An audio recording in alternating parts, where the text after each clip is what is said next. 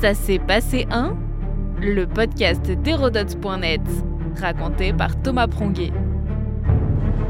Ça s'est passé un 20 décembre 69, Vespasien, empereur de Rome.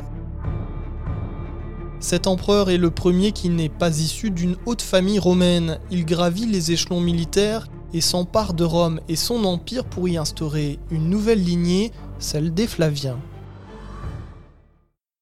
Après la mort de Néron en 68, commence une véritable lutte pour sa succession, une guerre civile, nommée aussi l'année des quatre empereurs. Le prétoire couronne officiellement Othon, mais les légions d'Espagne soutiennent Galba, celles de Germanie Vitellius et celles d'Orient Vespasien. Le général se trouve alors en Palestine où il assiège Jérusalem, ainsi épargné par les luttes de pouvoir. Preuve en est, Galba est assassiné, Othon se suicide et Vitellius est lapidé par la foule à Rome. Sitôt sa mort connue, les légions du Danube et de l'Orient acclament leur chef. À la tête de quatre légions, ces 20 000 soldats veulent le faire empereur. C'est ainsi que le 20 décembre 69, le général Titus Flavius Vespasien se rend à Alexandrie en Égypte pour être proclamé empereur, presque malgré lui selon la légende. Le lendemain, le Sénat reconnaît l'investiture et nomme le militaire consul. Il attribue à Titus, son fils, le nom de César, une manière de le reconnaître immédiatement comme son successeur. Le général de 60 ans se distingue par ses origines de ses prédécesseurs tous issus de l'aristocratie romaine. Lui vient d'une famille modeste d'Italie centrale. C'est aussi le premier empereur d'une lignée équestre dans l'armée où il a fait preuve de ses capacités, notamment en Palestine.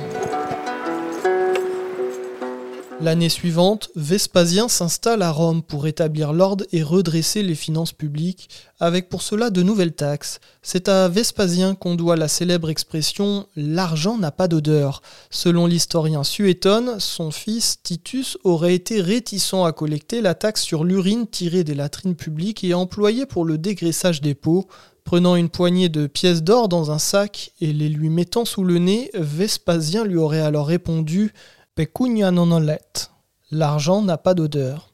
C'est pourquoi le nom de l'empereur a été utilisé pour baptiser nos Vespasiennes. L'idée est venue du comte de Rambuteau, préfet de Paris, qui fit installer pas moins de 450 urinoirs dans la capitale.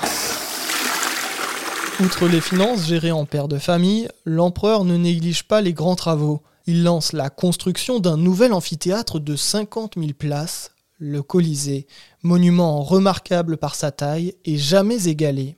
Sur le plan politique, il favorise les provinciaux et nomme les plus riches d'entre eux au Sénat pour affaiblir la vieille aristocratie romaine encline au complot. Vespasien reprend la main sur les îles britanniques, il se protège des Germains en annexant les champs d'Écumates, un territoire entre Rhin et Danube. En neuf ans et demi de règne, cet homme providentiel consolide de manière remarquable l'œuvre de Jules César et Auguste, Vespasien instaure une succession héréditaire à la tête de l'Empire, mais de courte durée. Son premier fils Titus est emporté par la maladie.